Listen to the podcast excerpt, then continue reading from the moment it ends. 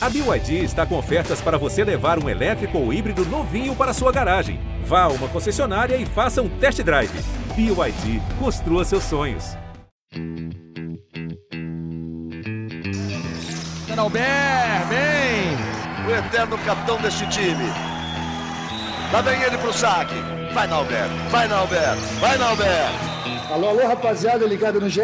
Globo, episódio 34 do Na Rede com Nalber. E olha só, minha convidada especial de hoje, eu não sei se eu posso chamar de a nova namoradinha do Brasil. Eu sei que eu posso chamar de fenômeno, fenômeno da popularidade, fenômeno da galera dos vôleifões estão enlouquecidos com ela. Eu sei que eu posso falar que ela foi muito importante na campanha da medalha de prata olímpica da seleção brasileira em Tóquio 2020. E acho que eu posso falar também que ela é a futura prefeita de Nova Trento, em Santa Catarina, não é não? Rosa Maria, pô, que prazer te ter aqui. Obrigado por aceitar o convite. Eu sei que você está em Saquarema, treinamentos para o Sul-Americano, já focada de novo. Mas, poxa, era muito legal poder conversar contigo novamente. Seja bem-vindo e vamos bater um papo geral sobre tudo aí. Valeu mesmo. Ai, olha, obrigada, Nalber, Fabi, obrigada pelo convite. Que loucura, né, gente? Quantos quantos títulos aí que você me deu, mas de todos eles eu prefiro só a jogadora de vôlei mesmo. Muito Vamos bem. falar aí de, muito de Olimpíada. E, bom, tem muita coisa aí para falar também. Vamos conversar, vai ter um papo bem legal. Legal. Quem está comigo aqui, pô, aquela que já tem a chave do podcast, a chave da porta do podcast, ela é de casa praticamente. Minha querida Fabi, Fabizinha, depois da Olimpíada, que foi intensa, te dei aquele descanso, agora está aqui de volta de novo, tá? Foi convocada de novo, eu sei que você aceita a convocação, e acho que hoje é muito legal a gente bater esse papo com a Rosa Maria. Obrigado por aceitar o convite. E que coisa, né? Como ela bem disse, é bem legal a gente focar no voleibol, que é o mais importante, mas tem todo esse cenário que rodeia né, os atletas de voleibol hoje em dia, que é importante a gente falar, e acho que vai ser muito legal a gente tocar em todos esses pontos. Né? Obrigado, Fabizinha. Que bom te ter de novo aqui de novo.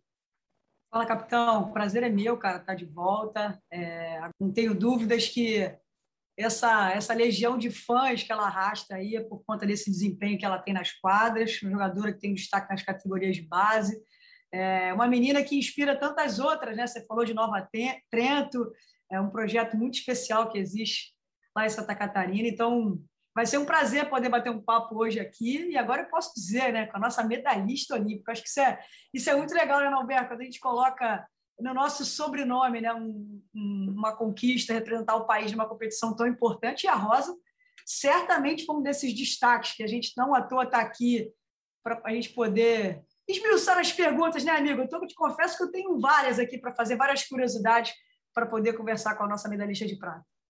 Ô, Fabi, então, cara, já manda ver aí, a preferência é toda uhum. sua começa fazendo a pergunta que você quiser. Só queria deixar registrado uma coisa: é o seguinte, antes da gente entrar nesse papo super gostoso.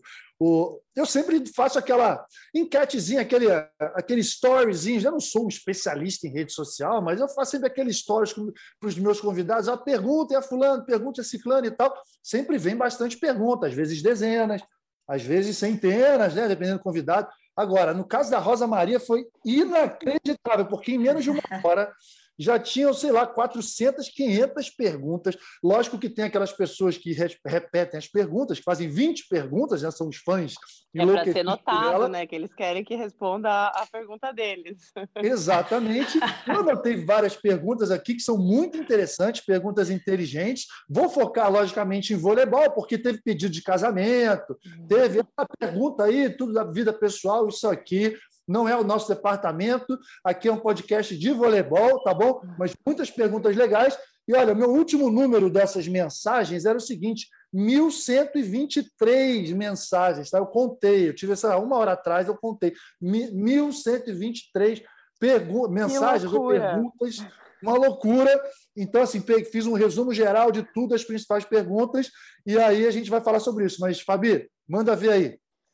Cara, eu quero começar pelo início né, da relação da Rosa com a seleção brasileira. Né? Eu tive o privilégio de estar aqui também num outro episódio contigo, né, capitão, falando um pouquinho da aventura da Rosa lá na Itália. Enfim, a gente também vai falar, Oi. tenho mais perguntas aqui a fazer, mas eu queria falar, é, perguntar para a Rosa se 2015 foi um ano especial na vida dela. Eu queria saber uh, desse iníciozinho de relação com seleção brasileira, onde ela disputa o PAN de Toronto, onde naquele mesmo ano ela se torna é, campeã mundial sub-23, com né, a principal destaque do time.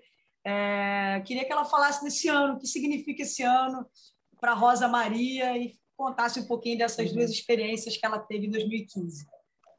Ai, foi com certeza um ano super importante que eu levo com muito carinho, assim, e acho que foi um divisor de águas nos meus pensamentos, assim, em relação à seleção brasileira, a entender o que estava acontecendo, aonde que eu podia chegar e o que, que eu precisava melhorar para fazer. Então, quando eu me deparei, assim, naquele ano, uh, tendo uma oportunidade de jogar um Pan-Americano do lado, sim, já das meninas que eu admirava tanto, foi um primeiro, talvez, um choque de realidade, assim, que falou, caramba, dá para chegar, né? Dá para conquistar muito mais coisas ainda. Então, foi uma das, foi a minha primeira experiência, né? Como você falou, junto com as meninas, com o grupo profissional. Eu ainda tinha categoria sub-23 para disputar, então profissional não, né? Adulto. Então, é, foi o meu primeiro olhar assim e de ter jogado junto com o Zé também, enfim, a comissão toda da seleção adulta que eu assisti a vocês treinarem aqui, é, né, nas quadras do lado aqui em Saquarema, muito você também. Então eu me sentia até aquele momento assim, uma juvenil e eu não, claro que eu acreditava que eu podia chegar numa seleção brasileira adulta, mas ainda parecia muito distante. Então ter dado aquele primeiro passo em 2015 foi é, muito muito legal e me fez realmente entender e acreditar que eu podia conquistar coisas maiores aqui dentro, que eu podia brigar por uma vaga, para disputar uma Olimpíada. E esse Pan-Americano foi muito especial. Também tive a oportunidade de jogar em vários momentos. Eu acho que me deu muita confiança, assim, sabe, de, de criar uma história aqui dentro. Então, foi, foi bem importante, foi uma experiência maravilhosa. E depois teve também o Mundial Sub-23, né, que foi o meu primeiro título aí mundial com a seleção, vestindo a camisa da seleção. Então, foi Capitão um ano. É, ah, foi, a gente tinha um grupo muito legal. Foi. Também foi um campeonato que eu joguei de oposta, também assim, fiquei jogando de ponteiro de oposta. Foi, assim, um, um claro, um, uma, a, a minha realidade ali era era jogar como ponteira no início, depois acabei jogando como saída. Enfim, o grupo era muito legal, a gente tinha uma energia muito legal também. E esse título foi super importante para o Brasil, para as categorias que também era considerada uma categoria de base, né? Então foi um ano realmente um divisor de águas, assim, eu falo, eu levo ele com muito carinho.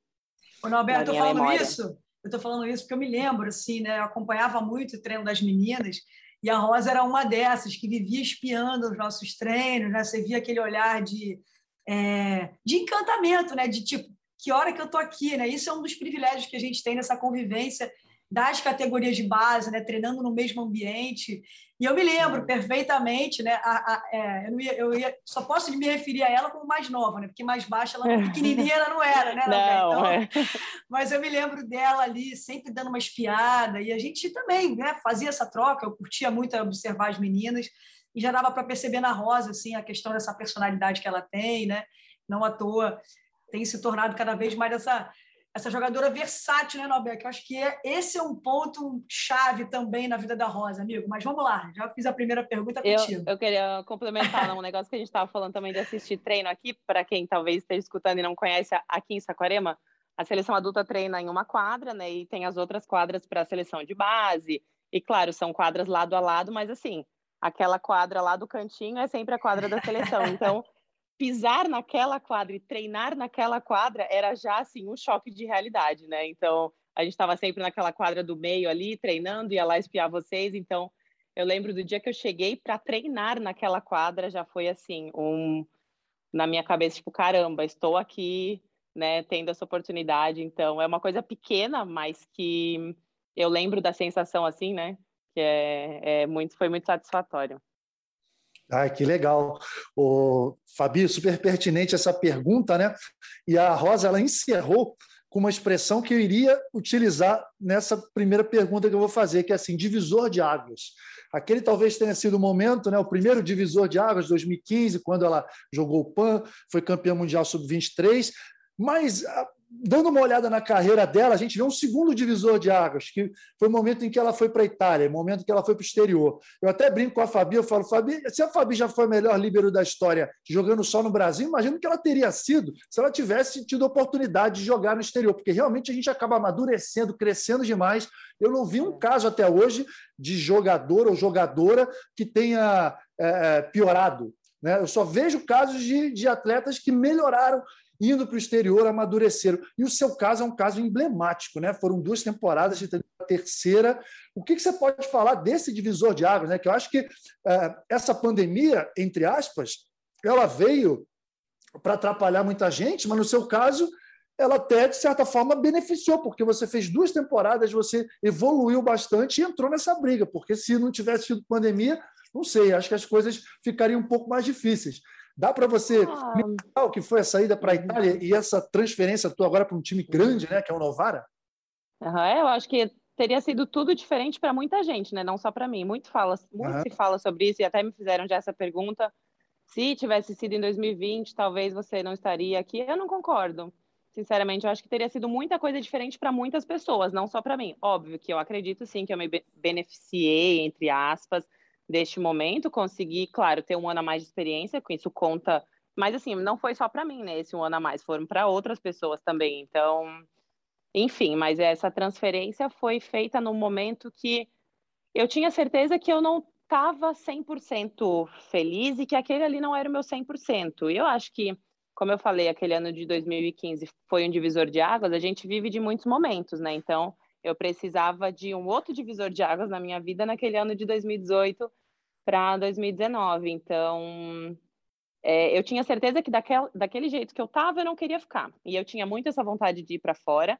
E já estava nos meus planos há muitos anos, porque assim, eu fiz uma projeção de carreira dentro da minha cabeça. Eu sabia que eu queria disputar a Olimpíada de Tóquio, que seria um ano que muito provavelmente eu estaria madura, com 26 anos e tal. Então, eu planejei os passos que eu queria seguir é, até 2020. E, na verdade, eu queria ter. Eu não queria ter ido para a Itália naquele ano, eu já queria ter saído antes. Eu queria ter ido até no ano anterior, assim, eu tinha essa vontade de estar no exterior. Mas aí, conversando ao meu redor, Brasil, e naquele ano, então, de 2019, eu tinha certeza que não podia passar daquele momento, que era o meu momento de sair. Eu tinha muita certeza, assim, dentro do meu coração por mais que eu soubesse que seria um desafio muito grande, eu tinha certeza que era daquilo que eu precisava, assim. É, não foram questões financeiras, não foram questões de ir até para um time melhor, porque, né, eu fui lá para uma situação na Itália, para um clube que estava nas últimas colocações, então, assim, era um desafio pessoal muito grande, um desafio mesmo de, de mental e queria crescer tecnicamente, ta, taticamente, então foi um desafio meu comigo mesma, assim, eu acreditava naquilo, e aí eu falei, eu vou, porque hum, eu preciso dessa mudança. E foi uma, um crescimento realmente esses dois anos muito interessante. E agora eu acredito que essa minha ida para o Novara é exatamente aonde eu queria chegar, em um clube grande, assim, né? Que já foi campeão italiano, tem uma história bacana e que vai jogar Champions League, que é um outro desafio. Então, assim, eu não quero parar de ter esses desafios, sabe? Eu quero continuar tendo novas experiências e acho que esse ano vai ser uma, um desafio bem grande, maior do que desses dois últimos anos. Eu não queria perder esse gancho, a Fabi até tocou nessa questão da versatilidade, mas uh, você foi para a Itália, você fez toda essa evolução sempre como aposta lá, né? Você jogou sempre uhum. como aposta. Como que está isso na sua cabeça? Muita gente perguntou, no meio dessas mais de mil mensagens, muita uhum. gente perguntou como é que está a cabeça dela em relação a isso? Ela ainda considera jogar como ponta? Vai ter a disputa de posição lá no Novara com a cara curte, que é uma aposta clássica. Como é que está isso uhum. na sua uhum. cabeça? Não, tá muito claro de que eu quero jogar e eu quero me sentir bem jogando da maneira que eu tiver que jogar. Eu sempre falo que eu, eu continuo treinando nas duas posições, porque é importante para mim e é importante para o time que eu tiver. Tanto que isso aqui na seleção eu tenho certeza que foi um ponto positivo para mim. É é, é importante, a gente sabe dessa versatilidade, é sempre útil. E hoje em dia, claro, eu me sinto mais confortável jogando como aposta, mas eu nunca quero deixar de dar essa opção para o meu técnico, né, para o meu time, porque no momento que for necessário eu vou jogar. Mas assim, como, como eu falei, se eu puder optar Hoje, para jogar entre ponta e oposta, eu vou jogar de oposta, mas quero estar tá sempre pronta e para poder colocar essa pulguinha aí atrás da cabeça do meu técnico, né? E, enfim, o importante é estar tá jogando. Eu, eu falo, eu gosto de estar tá jogando e estar tá me sentindo bem com aquilo que eu estou fazendo. E esse ano, sim, vai ser uma disputa de posição interessante. E, mas aí eu também posso estar na briga para jogar como ponteira, então eu tenho certeza que essa situação só me beneficia, né?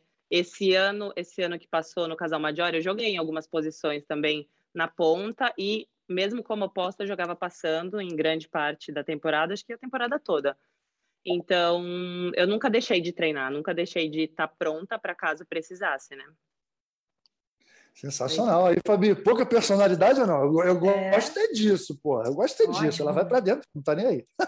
É, então, eu, eu queria também é, já aproveitar o ensejo que a gente está nesse assunto, né? Eu fui uma das pessoas que mais falou sobre essa questão de aproveitar as chances e as oportunidades, né? Se os Jogos Olímpicos tivessem acontecendo em 2020, tivesse acontecido, eu, particularmente, acho que talvez a Rosa não tivesse no grupo. É, não só a Rosa, como ela bem disse, né? a própria Fabi poderia estar, né? porque abriu mão, é, que não quis abrir mão de, ser, de se tornar mãe, a própria Thaís, enfim. A gente teria talvez um cenário totalmente diferente pré-pandemia. E eu acho que, assim, eu costumo dizer que não é que ela tenha sido beneficiada, não. Ela se oportunizou uma chance né? Ela investiu na carreira dela, porque eu fiz, eu fui atrás de algumas convocações, Norberto, e é muito louco assim, né? A gente imaginar que a Rosa jogou o campeonato mundial, sempre com destaque, né? A Rosa fez parte daquele time do Minas, é, no meu último ano é, jogando, eu me lembro, né, que inclusive elas ganharam o sul-americano, que não ganhavam há 18 anos, uh, numa mexida que a Rosa vai para a posição de saída, né? A Hooker sente um problema, alguma coisa no pé, não me recordo é, precisamente, mas me lembro dessa mudança tática que, que ocorreu. E ali ela não só ganhou esse título com Minas depois de 18 anos, como o próprio Campeonato Mineiro, que não vinha, sei lá, há 10 anos, uma série de, de conquistas. E aí jogando de ponta, de, de, de, de, oposta, isso tudo eu acho que faz com que a Rosa tenha um diferencial na carreira dela, não só para esses Jogos Olímpicos, mas para os próximos. E aí, olhando, Norberto, a gente pega a convocação 2019, que é muito próxima ali a 2020. A gente teve na seleção brasileira Paula Borgo, Bruno Honório, Lorene, Tandara, né?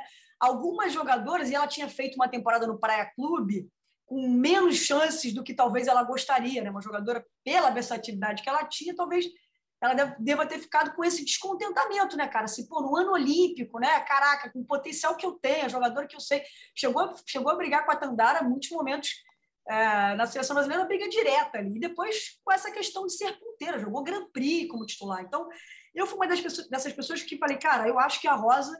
É, os cenários, Roberto, estão aí para a gente aproveitar, né, amigo? É lógico. É, te, teve gente que se lesionou e, e, e, em cima da hora e não pôde ir, que se fosse há um ano estaria lá também, né? Mas essa mexida toda, eu acho que é, a, a Rosa foi uma das pessoas que melhor aproveitou e, consequentemente, a seleção brasileira, né? Porque ela se torna aí é, uma peça importante. Rosa, eu queria que você falasse um pouco disso também, né? Você chegou na, é, no Perúdia em 2019, 2020, você foi a segunda principal pontuadora da competição, fiz aqui uma anotação com 382 pontos, na frente de Diego Nu e blá, blá, blá. Seu uhum. time sendo o penúltimo colocado, a gente não teve playoff. Ano passado, você também termina a fase classificatória com 408 pontos. Ah, se eu não me engano, as duas edições atrás da Mingard, né? que foi a principal pontuadora, Egonu para trás também, as principais jogadoras para trás também. Ou seja, Uhum. Duas temporadas do principal campeonato, dos principais campeonatos do mundo, onde você termina é, com as principais pontuadoras. E lembrando que a Rosa não jogou playoff na Itália ainda, um porque não uhum. teve e o outro. Não, o outro também não teve, Fabi. Não, então. Causa... Isso, porque o outro, ah, o primeiro. Causa, isso, o primeiro não teve é. porque a seleção porque foi encerrado. O isso. segundo, porque o time dela teve nove pessoas contaminadas, né? Então, cara, ela não jogou playoff na Itália, isso. poderia ter feito mais pontos. Eu queria que você falasse um pouco disso, né, cara? Você nos dois cenários, eu acho que hoje é uma outra história. Você está num outro patamar. Você foi convocado para um time para brigar por títulos, né? Para uhum. brigar ali com o Corneliano. Numa outra circunstância, aí é problema do Lavarino, onde é que você vai jogar, onde é que ele vai ter que arrumar o é. para você. Mas, cara, assim, como é que foi assim para você ser protagonista mesmo em questão de... a gente sabe que o italiano ele leva muito em consideração os números e você foi muito é. bem nesses, nessas duas competições né principal uhum. pontuadora de uma competição que a gente tem a Gonu, que a gente tem é, é, a própria Ebos que vai jogar no teu time. Sim. né? É, enfim, queria que você falasse um pouco disso, assim, da, de como foi para você voltar a ser essa jogadora depois de uma temporada ruim, não ruim no praia, não, não acho nunca que é ruim, mas de uma temporada que eu acho que talvez você quisesse jogar mais, né, atuar mais. E aí você vai para uma competição num, né, num nível altíssimo e em duas uhum. temporadas, principal destaque como pontuadora. Rosa, queria que você falasse um pouco disso. Foi. Primeiro, essa história de não ter terminado as duas temporadas, né?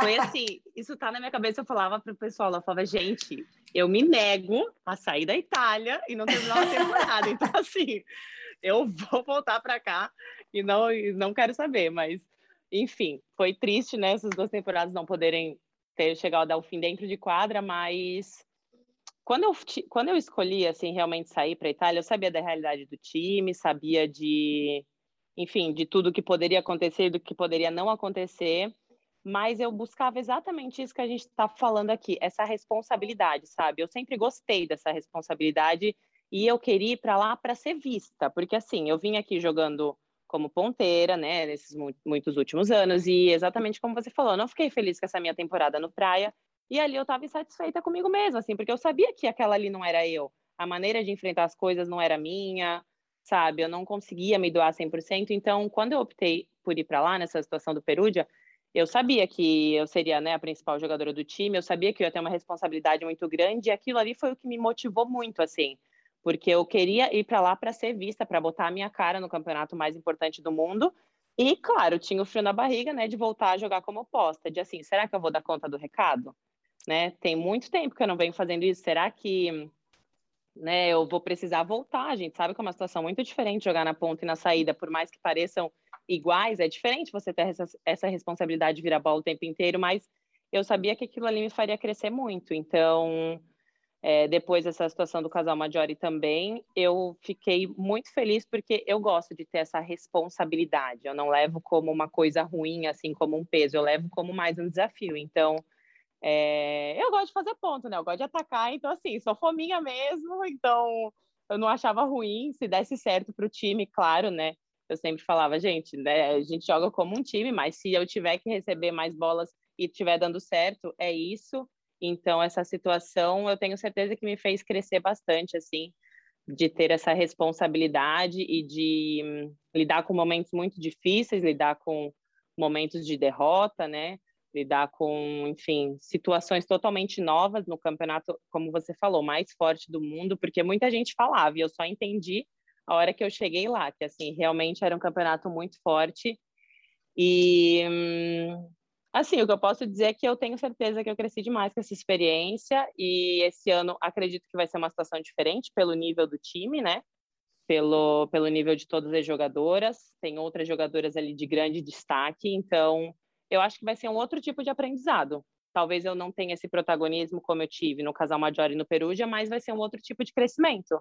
Então, eu vou poder aprender de outra maneira. Então, estou ansiosa aí por essa, por essa nova experiência, porque eu acho que vai ser uma realidade, como você falou, bem diferente desses dois últimos times.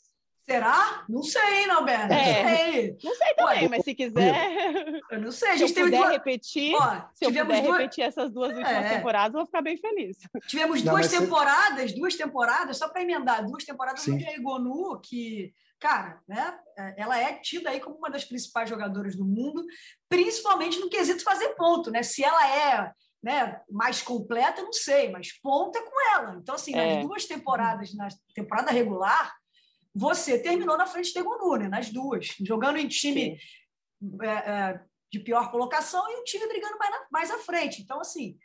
Né? E é legal, né, Rosa, que você fala do sarrafo, né? Você está se colocando no sarrafo. Eu acho isso muito legal, capitão. É. Vai nessa. Não, o que eu ia falar é o seguinte: eu não tenho a mínima dúvida, eu tenho convicção absoluta que ela vai achar muito mais fácil esse ano, essa próxima temporada. Eu já vi várias vezes, mas várias. Joguei cinco anos na Itália, né? Via no masculino, via no feminino, acompanhava muito feminino também. E a quantidade de jogadoras, não é o caso da Rosa, que ela é brasileira, né? um país super tradicional no vôlei, mas é, várias jogadoras de países menos. É, é, com menos tradição no vôlei, que chegavam na Liga Italiana pelo, pelos times mais fracos, e aí iam lá, faziam uma, duas temporadas assim, pontuando muito, e aí eram contratadas. O pessoal abriu os olhos, ó, pô, vou trazer para o meu time. Iam para os times fortes e sim, já prontas, consolidadas. Então, vai por, vai por essa, Rosa, que eu tenho certeza que você vai se dar bem, hein? que o caminho é de Tomar. muita evolução ainda, pode ter certeza disso. Agora, Rosa, é o seguinte: você falou, a Fabi falou, né? Que você, já nas categorias de base, você ficava ali olhando, dando aquelas piadas, olhava o treino e tal. Muita gente aqui quer saber quais são as suas referências no vôlei, seus ídolos, aquelas jogadoras em que uhum. você mais se inspirou na sua carreira. Você é muito nova ainda, né? Tem 27 uhum. anos, é isso? 27 anos. Meu Deus do céu, quando eu vi a data aqui, Cara, eu sou de 74, ela é de 94, cara. Ela não viu, ela não viu Tetra, ela não viu conta Tetra, não, cara. É, tá tendo, não, pelo não. amor de Deus. mas, mas conta aí, conta aí quais são as suas, as suas grandes inspirações no vôlei. Olha, eu sempre falo muito da Fê, da Fernanda Garay, principalmente depois que eu comecei a, a, treinar com ela, né, a jogar com ela, eu levo ela muito como uma referência assim de profissional e de pessoa. Ela e a Carol Gattas, que também é uma grande amiga, então são pessoas que eu aprendi a admirar no dia a dia, sabe? Isso eu acho que é o mais legal. São pessoas que eu já admirava fora e quando eu conheci, eu entendi porque eu realmente admirava, sabe? Porque, claro, muitas vezes a gente cria na nossa cabeça a coisa da uma imagem da pessoa e às vezes você conhece ela e, e não é aquilo e tudo bem também, né? Ninguém tem que ser como a gente imagina, mas quando eu as conheci, elas eram assim ainda melhores, mais legais, mais profissionais do que eu enxergava de fora, assim. Então são duas pessoas que eu tive o prazer e honra mesmo de estar do lado e poder colher, poder escutar, poder observar o que, que elas fazem. Então, ainda mais Carol, né? Tá aí com 40 anos, se Deus quiser, chegar lá na idade dela assim. Então, são pessoas que eu procuro observar e me inspiro bastante. Mas isso em relação ao comportamento e tecnicamente, assim, vamos lá, uma aposta que, que você brilha os olhos, você fala, caramba, essa é a jogadora modelo. Porque eu até brinco aqui com a Fabi, que é o seguinte: a Fabi não teve referência, porque ela é a referência de todo mundo. É, Antes é. dela, entendeu? Não, ela, ela que criou, ela criou a palavra referência. É, é, esse negócio. Sérgio, pô, Isso. são referências dos outros. Eu não, eu tive Sim. vários jogadores, né? Pô, eu lembro lá de são de Barcelona, tinha o Tan Giovanni, na de de, de prata, Renan, Bernard, meus grandes ídolos, uhum. tinha o Kirali, o Kirali, técnico da seleção americana, era o meu modelo de jogador. Então, eu copiava Sim. o cara em tudo, queria ser ele. É, tecnicamente falando. E aí eu tive a oportunidade de jogar com vários jogadores. Assim, o Carlão, para mim, era o meu modelo como comportamento. Eu queria ser é. um Carlão uhum atitude comportamento. Tanto é que ele foi o capitão, fui o capitão de, logo em seguida com, em, relação a, em relação à seleção masculina. Mas, tecnicamente, assim, uma aposta que brilhe seus olhos, fala, cara, essa é jogadora que eu quero, entre aspas, copiar. Ah, não, acho que não tem como não falar da Sheila, né? Até porque quando elas venceram a Olimpíada e tudo, eu estava aqui. Ah, eu lembro estar aqui nas seleções da categoria de base, elas chegaram com a medalha, a gente tinha assistido os jogos. E aí, esse ano, de novo, treinando um pouco do lado dela, né? Eu já tinha treinado um pouco lá aquele ano de 2015, mais pouco, em 2016. E aí, esse ano de novo, ela voltou. E aí, a gente olhava ela, por mais que fisicamente talvez né, ela não tivesse no melhor ritmo, não tivesse na melhor situação, mas é uma pessoa que sabe jogar voleibol, assim, sabe? Tipo, não é na força, não é nada. E eu não lembrava tanto. E aí, eu ficava olhando ela no treino, assim, eu falava, caramba, é, é craque, assim mesmo, craque, né? Assim, tecnicamente, craque, não precisava da força em si, mesmo por mais que ela não tivesse 100% fisicamente, ela, assim, era piada o que ela fazia no treino, às vezes dava raiva. Então, com certeza, uma referência. Ah, legal. Vai, Fabi. Não, Rosa, eu ia te perguntar exatamente sobre isso. Quando você chega na seleção em 2021, na convocação, né, quando o Zé te convoca, o que, que passou pela tua cabeça? Assim? Eu, é óbvio que dá para perceber pela sua personalidade, pelo teu jeito e por esse projeto que você faz, que você foi para garantir a sua vaga. Mas você, em 2019, não teve na seleção, né? Uhum. É, a gente ficou um ano sem competição, então não deu para tudo, né? Para é, observar muito de perto. Acho que o Zé deve ter né, uhum. né, acompanhado o campeonato italiano, tido notícias, referências, mas assim, uhum. o que, que você pensou, cara? Assim, ó, agora eu cheguei na seleção, aí volta a Sheila, que é um dos. Aliás, uhum. eu acho que você está muito bem de ídolo, né? Tá mal, né, capitão? É. De, Pô, de, referência, de referência. Não, né? Três pessoas é, espetaculares, né? Eu também tive esse, essa honra, esse privilégio de jogar com essas três pessoas e, e nossa, eu acho, só posso dizer que você está mal, hein, Dino? Só para não dizer o contrário. É. Mas assim, o que, que passou na tua cabeça, cara? Assim, minha, minha disputa é aonde, é por onde? Essa versatilidade, você acha que pode ter sido determinante? Ou você falou assim, não, cara, desde o início eu tinha a minha convicção. Se aconteceu ou não, não sei, mas eu tinha minha convicção de que eu precisava de uma chance para carimbar meu, meu passaporte. Porque a briga não era muito simples, né, Rosa? Porque a gente não sabia o que se passava não. na cabeça do Zé num primeiro momento, né? Ah, a gente quando nunca você... sabe, né? mas quando você vê a volta de uma Sheila, né? É, quando você vai é, observando os cenários, não era muito uhum. simples para você, né, cara? Então, não. queria que você falasse um pouco da tua sensação, Rosa, sobre isso. Uhum. Então, a gente nunca tem convicção de nada aqui, né? A gente nunca sabe de nada, na verdade, até o último momento. Assim, o que, que eu posso dizer é que eu não sabia também por qual, bra... por qual vaga eu estava brigando, se era para ser uma ponteira, se era para ser uma oposta. Mas quando eu, assim, eu entendi que eu teria que dar o meu melhor, porque eu tenho muita convicção nisso, assim, e, e, eu acho que isso sempre me deixou muito tranquila, no sentido de eu vou trabalhar, vou dar o meu 100%, e se for meu, se tiver que ser ele, vem para mim. Eu não ia botar minha cabeça no travesseiro sabendo que eu não dei o meu melhor, e aí se Zé, né, optasse por não me levar, se ele achasse que não era o melhor, o melhor cenário para o time, tudo bem, mas eu ia ter convicção 100% de que eu fiz meu melhor. E eu queria muito a vaga, eu queria muito, independente de qual posição fosse. Sim, eu conversava muito com as meninas também, né? Elas perguntaram: ah, mas você acha que você vai jogar na ponta? Mas você acha que você vai jogar na saída? E aí, depois de uma semana ou duas, a Sheila voltou. Então, tinham várias opostas, né, na briga. Era eu, Lorene, Sheila, Tandara, e de ponteiras também. Então, assim, eu vi uma oportunidade ali de usar a meu favor essa situação de ser coringa, né, de poder jogar nas duas posições. Então, qualquer oportunidade que estava passando, eu estava querendo aproveitar 100%. Então, eu acho que eu conquistei muito essa vaga, assim, no dia a dia mesmo, porque eu consegui treinar bem, eu estava bem fisicamente, estava bem mentalmente, então foi um conjunto de fatores que hum, me levou, né, até garantir essa vaga. Então, eu acho que em momento nenhum existiu uma posição definida. Ah, você vai jogar só como posta, você vai jogar só como ponteira. Tanto que na Liga das Nações, o Zé também com, com, é, me colocou para jogar como ponta, e eu fui bem, me colocou para jogar como saída. Então, acho que quando a gente está preparado mentalmente, fisicamente, disposto, as coisas acontecem. Então, acho que a situação era essa, assim. Eu queria muito, sabe? Então, aonde ele me colocasse, eu acho que eu ia dar mais do que 100% para garantir essa vaga, e deu certo.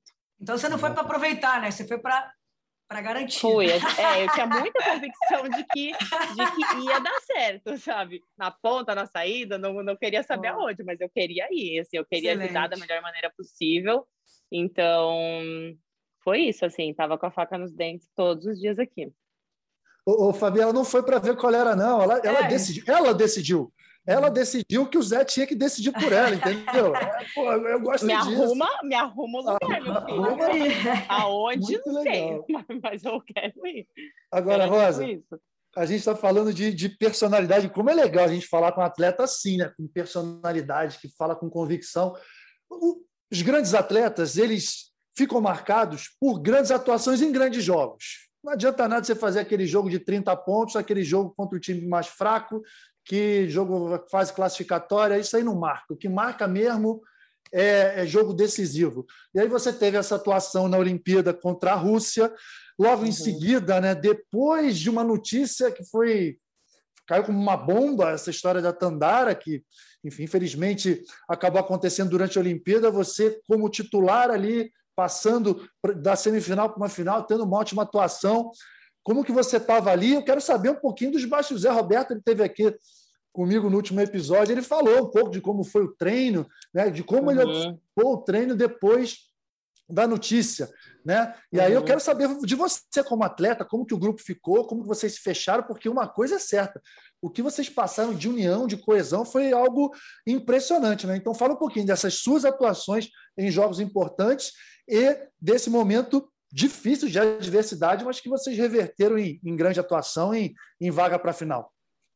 Foi, exatamente. Foi um momento, claro, muito difícil. Eu lembro, né, do momento que a gente recebeu a notícia, logo em seguida a gente foi para o treino e, assim, conversamos entre nós de saber que a gente não ia deixar nada tirar o nosso objetivo da nossa frente, que, claro, a gente ia jogar por nós e, iríamos jogar por ela, então a gente já tinha passado por tanta coisa que a gente falou, falta tão pouco, a gente vai passar por mais isso aqui juntas, e sempre numa positividade que eu acho que era o que o grupo tinha de melhor. Assim, a gente era muito positiva, é, o grupo gostava muito de trabalhar, então logo em seguida foi um treino da manhã. A gente foi para o treino assim, totalmente focadas no que a gente tinha que fazer à noite, que era no, no jogo da semifinal. E hum, foi realmente um trabalho de grupo muito forte, como eu falei, por nós e por ela, assim, por toda a situação. Então, e aí falando desse jogo da Rússia, uma loucura, né, gente? Eu, assim, eu acho que a gente trabalha o tempo inteiro por uma oportunidade dessa, assim, como você falou, por uma oportunidade num jogo importante, por uma oportunidade de fazer história, de poder ajudar o time. Então, no momento que eu entrei, eu não tinha dúvida nenhuma de que a gente de que a gente não ia ganhar aquele jogo, sabe? Eu entrei convicta de que a gente só precisava de uma virada de chave, assim, porque a gente sabe que quem entra do banco só entra no pepino, né? Só entra só no fogo. Só, só, na, entra roubada. na roubada. Então, assim, você tem que estar preparada para tudo, para dar, às vezes, uma de doida, para mudar a energia do pessoal ali dentro. Então, é, eu entrei imaginando na minha cabeça que aquela era a oportunidade que eu sempre esperei, sabe? Aquela era para aquele momento que eu que eu tinha treinado tanto, sabe? Para um momento sentiu, importante. Você se sentiu merecedora demais naquele momento ali, por isso que passou Muito. aquela energia que chamou atenção demais do Brasil inteiro aquilo tudo. Foi, eu acho que a palavra é essa mesmo. Assim, eu me, me senti que a gente merecia, assim, eu repetia muito para mim e eu converso com Deus assim no meio do jogo, vou contar os negócios que eu falo, Deus, a gente merece tanto, a gente merece tanto, porque assim, você lembra da história, de tudo que a gente Ô, passou, Rosa, sabe? Ah. Você conversa com Deus, ou Fabi, ela conversa com Deus, mas que ela fala de palavrão na hora dos pontos. Ah, mas aí ele, eu já peço perdão. Deus te perdoa, Deus eu já converso. eu falar assim. palavrão. eu já peço perdão logo em seguida. Mas é assim, é daquela convicção de saber que a gente treinou muito e que, poxa, a gente merece. Então, eu entrei naquele jogo muito convicta de que a gente ia virar. Falei, gente, isso aqui é nosso, ninguém vai tirar isso da gente e vamos para cima e fico feliz porque daí o time todo, né, fez assim, foi uma partida excepcional de todo mundo. É, era nítido, né? Muita gente quando eu cheguei depois falou, era nítido ver a energia do grupo de fora, assim, né? Quem estava assistindo conseguia sentir Caramba. e foi realmente isso, assim. Foi o que levou a gente até a final, com certeza. Vai, Fabi. Vamos lá. Não, então, é, a gente a gente ficou conjecturando né, ao longo do ciclo que, que onde a gente poderia chegar né, na Olimpíada, é, o que, que a gente poderia ter de diferente desses times que têm essas jogadoras é, que fazem enfim, uma média de 30, 40 pontos, que podem definir o confronto. E a gente falava muito dessa questão da forma como o Brasil trata a bola, né? como a gente joga voleibol, né? a questão do refino técnico, das questões táticas do Brasil ser muito aplicado e de ter o respeito dos outros. Né? Tenho certeza que é, independentemente da mudança de cenário, da pandemia, o Brasil nunca foi tirado do bolo. Ele talvez tivesse menos pressão, porque ao longo do ciclo ele teve menos resultado. Né? E, e Rosa, assim, olhando, é, eu acompanhava tudo, eu vi todos os jogos italianos, vi tudo que é jogo. Né? E no final da temporada eu assisti um pouquinho os amistosos entre Itália e Sérvia, que eram os times considerados favoritos, e vi um pouco da China, apesar de ter ido né, a maioria da competição da VNL com o time reserva, mas, cara, que uhum. eram as três equipes favoritaças à medalha, ao pódio. E eu me lembro de conversar com algumas meninas e, de falar, cara, não está longe, não, não está não tá distante, não. Essa pandemia, eu acho que vai fazer bem ao Brasil. Porque o Brasil, uhum. cara, é, a gente mudou muito pouco em relação nossa, o nosso DNA, a nossa cultura de voleibol não mudou, cara. A gente continuou jogando da mesma forma. E mudaram algumas peças, e você, era, você é uma delas, você conhecia muitas uhum. delas de perto. Cara, eu quero saber o seguinte: aquele jogo contra a Sérvia, que era o jogo chave do, né, do grupo, uh, era o jogo mais difícil, que acabou definindo, né, com todo respeito aos outros times, acabou definindo a primeira colocação num grupo que não era tão difícil, que era o grupo do Brasil. Sim. Cara, e sem, e sem uma crise, né? Se a gente imaginar a Roberta, que era sua companheira, entrando nas inversões, uhum. que vocês estavam numa liga, né, numa química muito boa, é, sendo entrando entradas pontuais e bem para cima, uhum. dando dúvida para o Zé em dado momento, entrando em inversão e ficando, né? É, como é que você enxergou isso, Rosa? Assim, aquele jogo, você falou da sintonia do grupo, mas, cara, ali, ali também passa a ser um jogo chave para a questão da confiança, que eu percebi o time assim né? A Liga das Nações vocês aproveitaram muito bem, mas aquele jogo era o jogo de tipo.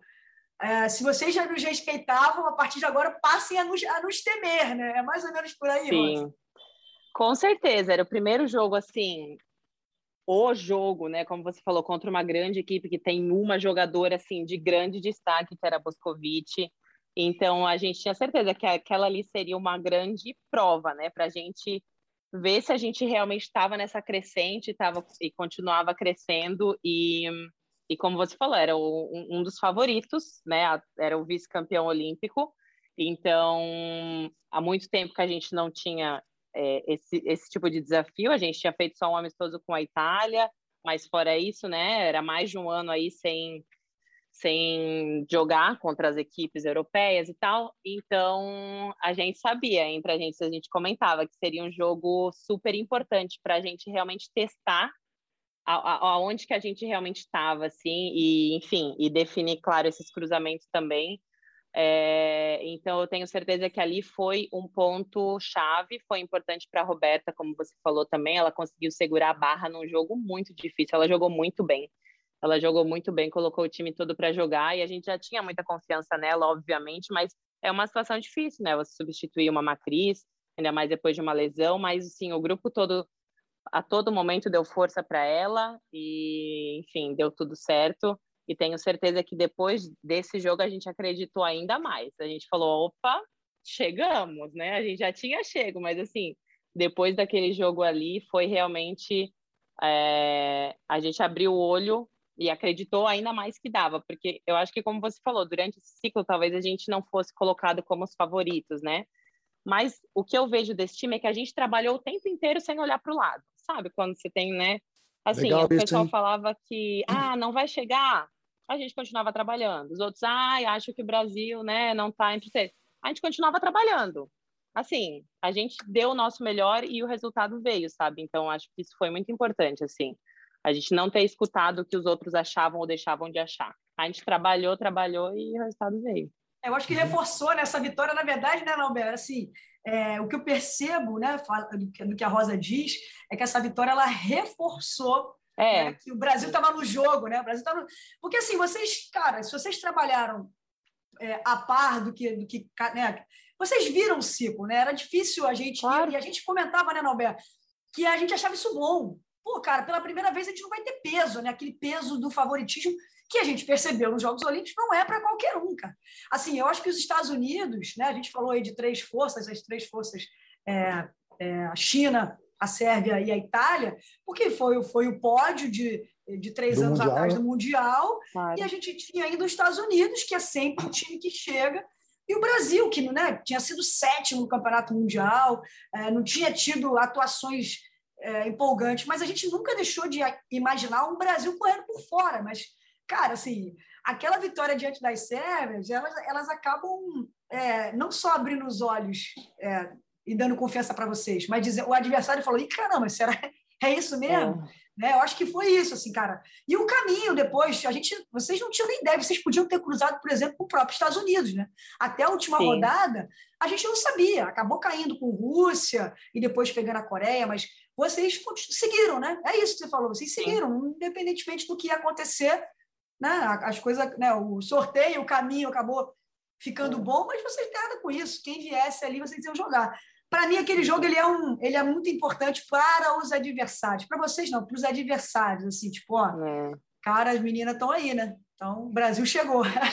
não, e, e o detalhe, né? Foi um jogo relativamente fácil. Quando a gente esperava um cenário super difícil, né? o Brasil com uma levantadora só, o Brasil passeou os dois primeiros sets, aí perdeu o terceiro, ganhou um quarto com uma certa facilidade até. E aí eu já queria, até aproveitando o gancho desse comentário da Fabi em relação a esse jogo, né? falar um pouquinho de presente e futuro do que é o vôlei feminino, porque, como a Fabi bem disse, a gente falava muito de China, Sérvia, e Itália, que tinham sido o pódio do Mundial. Coincidentemente, três equipes com super jogadoras, né? Era a Tingzhou na China, a Egonu na Itália, a Boscovite na Sérvia, e a gente, de certa maneira, todo mundo começou a analisar, ó, no vôlei feminino hoje em dia, vale ter um bom time, mas tem que ter esse, essa jogadora. E aí veio uma Olimpíada que jogou tudo isso por água abaixo, né? Brasil e Estados Unidos, sem essas super jogadoras, com, com equipes totalmente focadas na parte coletiva, chegaram e fizeram a final. Aí eu quero saber de você, nesse próximo ciclo olímpico, que é curtinho, o que, que você vê aí de cenário no vôlei mundial? Ano que vem já tem campeonato mundial. E a Rosa Maria na seleção brasileira? Ela já decidiu que vai ser a titular? Como é que vai ser? Porque você decidiu que ia para a Olimpíada. Agora, qual é a sua decisão para esse próximo Olímpico, para esse próximo ciclo olímpico. Se consolidar, são dois anos e meio até a Olimpíada, tá? já está chegando a Olimpíada, e aí qual é sua, o seu planejamento de carreira, inclusive de clube? Você vai jogar no exterior até 2024? Muita gente perguntou isso também. Então, né, isso aí, não sou eu que decido, né, isso aí, na verdade, dentro da minha cabeça, claro, como eu falei, como era para a Olimpíada, eu quero estar tá aqui, quero estar tá até 2024 e quero jogar o máximo que eu puder, mas a gente sabe que aqui é a vaga conquistada realmente ano a ano, né, então não existe, não existe vaga cativa, como a gente fala, não existe nada disso, então eu já tenho meu planejamento para estar tá aqui de novo em 2024, então, não só em 2024, né, dentro desse planejamento tá esse sul-americano agora, ano que vem e depois. Então, com certeza, é um sonho jogar mais uma Olimpíada. Quero jogar uma Olimpíada com público, se Deus quiser, para a gente poder sair vibrando, né? Para a galera, tô, um, um ginásio cheio, que isso faz muita falta. Então, o plano né, é, dentro desse plano aí para estar tá aqui, é continuar lá fora. Eu não sei se até 2024, mas eu gostaria. Talvez não na Itália, tenho vontade de jogar em outras ligas. Turquia? Mas Turquia, Turquia por exemplo. Rússia, Turquia, mas. É, eu acho que seria a Turquia, mas ah. eu também, assim, amo a Itália, me identifico muito se tiver, né, sendo legal e continuar tendo novas experiências, aí podendo jogar uma Champions League de novo. Enfim, eu tenho muita vontade de continuar lá fora, porque eu ainda sinto que tem muita coisa para conhecer e para e eu crescer lá fora. Mas é isso, é buscar a vaga aqui todos os dias, é treinar todos os dias e estar tá bem fisicamente, porque a pegada é muito forte, né? Vocês dois sabem bem que é muito mais do que mentalmente, assim, fisicamente a gente tem que estar tá bem, porque é, é, bem pesado assim e como você falou é um ciclo muito curto né? Então já começou a gente já tem que estar tá pensando já tem que estar tá tudo planejado para conseguir estar tá lá em Paris se Deus quiser. É muito bom. Olha só papo fácil também além de tudo fala fácil fala fácil e a gente já está aqui há quase uma hora vamos fazer o seguinte. Fabi última pergunta sua depois eu vou fazer uma última perguntinha aqui também para a gente tá. encerrar porque eu sei que ela tem treino daqui a pouquinho né Aí, aí em Saquarema não tem descanso nunca, então eu já não sei tem. que em algum momento o treino está chegando, então a gente tem que liberar a Rosa. Vai lá, é, Fabi. Sarandiru aí é sinistro. É, deixa eu dizer, Rosa, assim, cara, a gente falando, né, te ouvindo falar e toda a sua personalidade, é, essa visibilidade que você é, só você sempre teve, né? Você só está multiplicando essa legião de fãs e admiradores do seu trabalho. Eu queria fugir um pouquinho assim desse dessa dessa conversa de, é, de voleibol, de quadra, eu queria falar um pouquinho da questão mental. Né? A gente viu ao longo dos ciclos, ah, enfim, a gente não ao longo do ciclo olímpico e agora nessa Olimpíada, né? A própria Simone Biles falando um pouco dessa questão mental, é, Naomi Osaka também é tenista, enfim, é um tema que há, há algum tempo eu venho tentando ler um pouco mais para entender, né? Ah, essa exposição gigante gera também uma legião de pessoas é, desenfreadas, com opinião para tudo, né? E o quanto isso às vezes incomoda, o quanto isso às vezes, é, de 100 comentários, às vezes é um que é negativo, e quanto isso impacta né, nas pessoas, e na saúde, na saúde mesmo, mental, na, na continuidade das suas vidas, né? Queria que você falasse um pouco disso, assim, como você tem essa sua personalidade, e eu acho que é importante, você tem uma pessoa que tem uma voz muito uh, bacana em relação a isso. Queria que você pudesse falar, acertar para a gente um pouquinho sobre como você enxerga é, essa coisa de ser jogadora, ter esse tamanho e como é que você cuida da sua saúde mental em relação a tudo isso aí? Eu acho que hoje Rosa, é um dos... Oi. Antes, antes de, de você responder, o que a Fabi, essa pergunta da Fabi, acho que foi a pergunta mais feita em todas essas mensagens que eu citei aqui. Ó, por sinal, agradecer mais uma vez a todos que mandaram mensagem, mandaram pergunta. Não dá para citar, porque foi muita gente, mas essa foi, acho que foi a pergunta mais feita em relação a isso, a como lidar com essa com as redes sociais, com a saúde mental, em tempos de, de redes sociais, é algo que, é, que faz uhum. parte tão, de forma tão intensa assim na vida das atletas e agora. Eu, eu não sabia, hein, capitão? A gente não se falou, foi uma gente, pergunta. Legal. Não, porque eu acho que, é, porque a Rosa tem. É, ela conversa com muita gente, né, cara? Como diz aí a, o Douglas, né? Milhões, né? A Rosa tem milhões. Então, é um, tema, é um tema importante. E até, e até se você me permite, Rosa, não assim, claro. é, avançar, só, não, avançar um pouquinho também, que seria. A gente tem visto também esse esses envolvimentos dos atletas cada vez mais falando sobre, sobre tudo, não só tudo. sobre esporte, sobre posicionamentos políticos, a gente viu a Carol Sober, a gente viu o Maurício Souza, a gente vê as pessoas se sentindo mais confortáveis para falar também sobre temas políticos. Aí você fica à vontade também, tá, Rosa? Só, uhum. Eu só estiquei a pergunta porque eu acho que é legal o alcance que vocês têm em relação a isso, né? Se envolver nessas causas sociais, a gente vê lá a NBA, enfim. É, cada vez mais as pessoas aproveitando a visibilidade para discutir outros temas também, né? Então, claro. Enfim, é, eu fiz a pergunta enorme, mas queria te ouvir um pouquinho sobre essa questão mental que para mim, a mim chamou muito a atenção nesses Jogos Olímpicos. Eu queria, tenho curiosidade de saber como é que vocês, né, uma geração bem mais jovem, como é que vocês lidam com essas, com essas situações. Uhum. Não, acho que é um tema super importante, super, super pertinente, está super, tem mesmo que ser discutido, tem mesmo que ser falado sobre. É, confesso que por muito tempo assim eu me afastei um pouco mais das redes sociais também por ter sofrido um pouco exatamente com isso que você falou comentários positivos negativos tudo influencia. E eu acho que no fim das contas a gente tem que entender que nós não somos apenas atletas nós somos seres humanos né? Então assim por trás esse é o meu trabalho. Agora existe uma pessoa por trás né? Existem outras situações. Eu não sou só uma jogadora de voleibol então, como você falou, é, aprender, eu, gosto, eu nesses últimos anos eu tenho tentado usar a minha imagem para falar de coisas que eu acredito e para defender causas que eu acredito também. Então eu passei e ainda faço terapia, não não por isso assim, mas para minha vida mesmo, porque eu acho uma coisa muito interessante, não não não pelo voleibol, mas assim, acho que todo mundo tinha que fazer terapia na vida para realmente se entender, entender os nossos medos, entender as nossas alegrias, assim, né? Entender da onde os nossos pensamentos vêm e é um treinamento também. Pensar positivo é um treinamento, acreditar em você é um treinamento, né? A gente tem que usar a nossa mente de forma positiva e cada vez mais. Eu acho que hoje em dia isso é um diferencial nos atletas, porque, é, enfim, altura, força, você tem que saber usar essas coisas da melhor maneira possível e tudo começa na cabeça, né? Tudo começa na nossa mente, da gente acreditar. E falando um pouco mais sobre redes sociais, eu acho que é isso também. É, você aprender a diferenciar é, a pessoa do atleta, você conseguir entender que existe uma vida fora o vôlei, e muitas pessoas não entendem isso, né? Muitas pessoas acham que a gente tem que estar 100% só no voleibol, então às vezes a gente posta alguma coisa falando sobre sobre coisas aleatórias na rede social e as pessoas também às vezes não aceitam.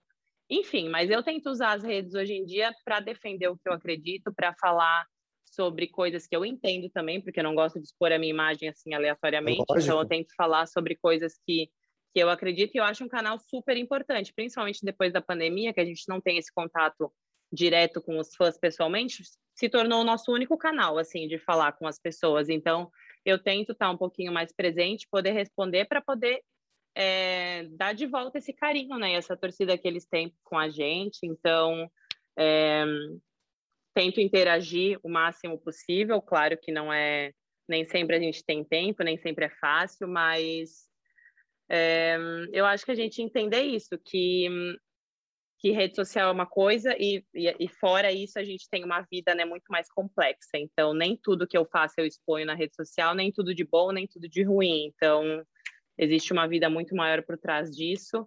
E a gente saber diferenciar, né? E saber não levar tão a sério os comentários, nem positivos nem negativos, né? Porque só a gente sabe o que acontece, né, na nossa vida 100%. Então, as pessoas veem só uma parte nas redes sociais, né? Elas veem só o que a gente quer mostrar. Então, isso não é tudo, né? Então, a gente tem que ter essa consciência. Pô, muito bom, hein? É, é comentário, assim, depoimento de maturidade, né? De equilíbrio. Uma coisa me chamou a atenção no que você falou, ó, Pô, o, que eu, o que eu não entendo, o que eu não, não tenho certeza, eu não vou falar. E isso deve ser absolut, absolutamente respeitado, né, Fabi? Porque hoje em dia até o silêncio das pessoas é cobrado. Eu nunca vi isso. A é. pessoa a pessoa está em silêncio, ela está é na verdade. dela e ela é cobrada, ela como se ela tivesse a obrigação de falar alguma coisa. Mas peraí, ninguém tem obrigação de nada. Cada um faz o que bem entende da sua vida, né? Enfim, então acho que é, acho que é bem por aí mesmo. É um assunto complexo, né? Que a gente falou muito na, na Olimpíada mas talvez a, a, palavra-chave, né? equilíbrio. Cada um acha o seu equilíbrio em relação a isso tudo. Uhum. E, e, os atletas têm que saber né, que hoje em dia são formadores de opinião. Né? Então, tudo que põe ali, tudo que Sim. escrevem, da Rosa Maria, que tem milhões, como a Fabi falou, uhum. você escrever Sim. tem um peso, tem uma responsabilidade. Então, tem que saber direitinho o que, o que escrever, certo? Rosa, a gente encerrar, eu queria fazer a seguinte pergunta para você.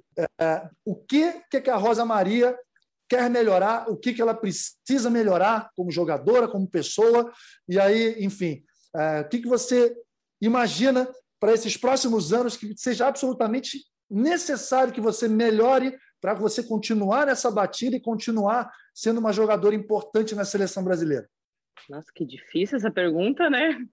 Ainda bem que você deixou para o final. É difícil, eu achei, eu achei que fosse mais fácil, sei lá. Não, é assim, é fácil, mas é complexo, né? Se você for parar para pensar, a gente, eu pelo menos sempre acho que eu tenho muita coisa para melhorar e, e assim, e eu acho que, bom, eu só né? vou descobrir. E que bom, né? É.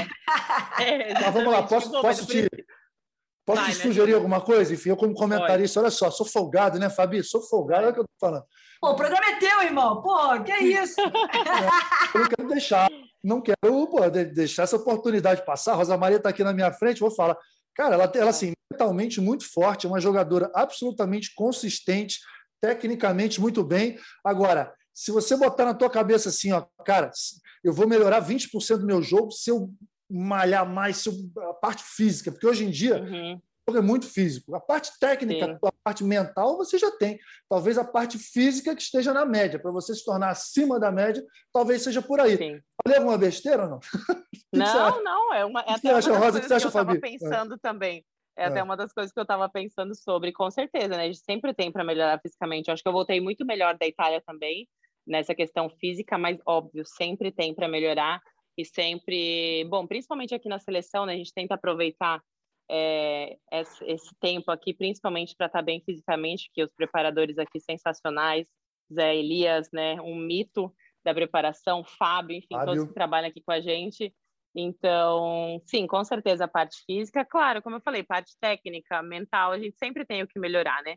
Mas a parte física realmente ficar um pouquinho mais forte para aguentar essa batida aí, né, desses anos, eu acho que Vou anotar, vou anotar não, já está anotado, né? Essa sua dica aí.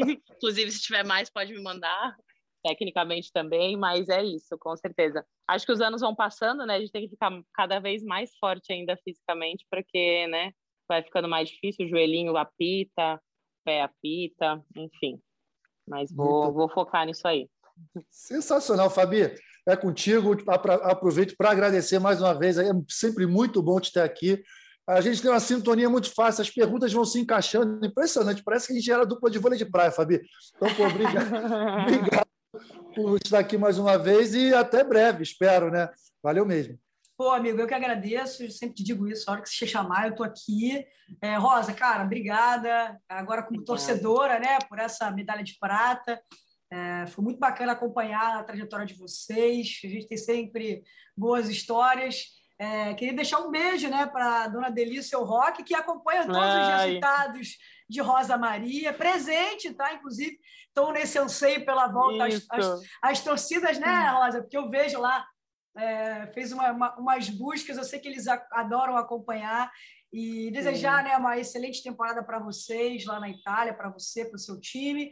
É, que vocês conquistem essa vaga para o Mundial nesse Sul-Americano, né? Primeiro objetivo. Sim mas desejar uma temporada mais forte ainda, como o Norberto falou, né? pouquinho tempo para os Jogos de Paris e que você leve essa sua energia, né? essa sua personalidade é, para esse para essa tua carreira, né? Que ainda tem muita coisa. Quando a gente lembra da idade, né, Norberto? Tem caminho a percorrer ainda. Se Deus quiser, gente. Que bom, né? Que bom. obrigada, Rosa, Ai, como torcedora. Obrigada aí. a vocês. E, e, cara, desejar mais e mais sorte ainda. Obrigada, gente. Foi ótimo. Obrigada de coração pelo convite. É sempre muito bom conversar com vocês. Dois campeões. Mandem mais dicas, tá? Me escreve lá no WhatsApp se tiverem mais alguma coisa, mais alguma observação, mais alguma dica. Estou aceitando. E obrigada mais uma vez. Ah, queria só me despedir, Rosa. Obrigado pelo convite. Eu sei da correria que é estar em Saquarema e você se dispôs a estar aqui durante uma hora. Um papo muito gostoso.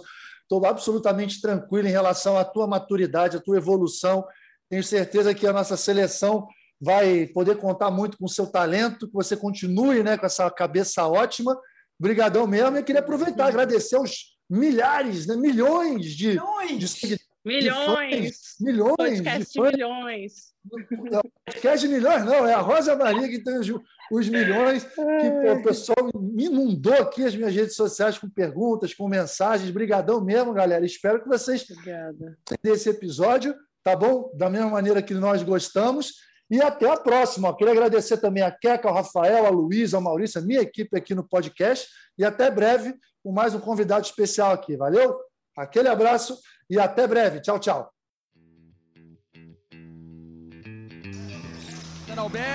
Bem! O eterno capitão deste time. Lá vem ele pro saque. Vai, Nalber. Vai, Nalber. Vai, Nalber.